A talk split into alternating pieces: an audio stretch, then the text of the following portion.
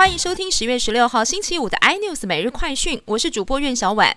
美国总统大选虽然第二次总统辩论会已经取消，但川普、拜登两个人还是隔空交火。今天各自登上了不同电视台的答问大会。川普强势的攻击拜登通乌门，撇清自己疫情处理不当；而拜登则是大骂川普是不适格的领导人，只跟独裁者交朋友。日本媒体报道，日本政府决定准备将福岛第一核电厂的核废料排放入海，预计在这个月之内会做出最终的决议。但这也引发了渔业人士担心，日本渔获的国际评价可能也会因此受到影响。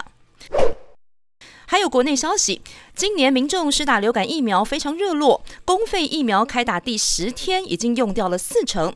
机关署昨天松口，会再加购公费疫苗的数量。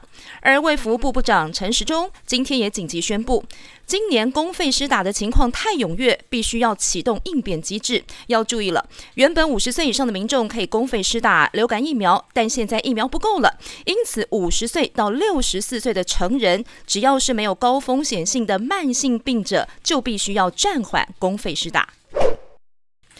红海科技今天首次曝光 M I H 电动车平台，由董事长刘阳伟首度对外发表了有关电动车的软硬体跟零组件相关技术，同时也宣告红海集团已经准备好要正式进军电动车领域。另外，看到特斯拉也出现了新对手。美国有一家专门生产电动车的品牌 Lucid Motors 生产了新款电动车 Lucid Air，成为特斯拉杀手。而新车价格大约是新台币两百零一万，这让特斯拉这两天连续降价迎战。Model S 的价格也降到了大约新台币一百九十九万，这是非常罕见的。特斯拉会在短时间之内两次降价。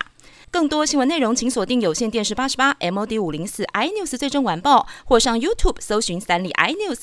感谢台湾最大 Podcast 公司声浪技术支持。您也可以在 Google、Apple、Spotify、KKBox 收听最新 iNews 每日快讯。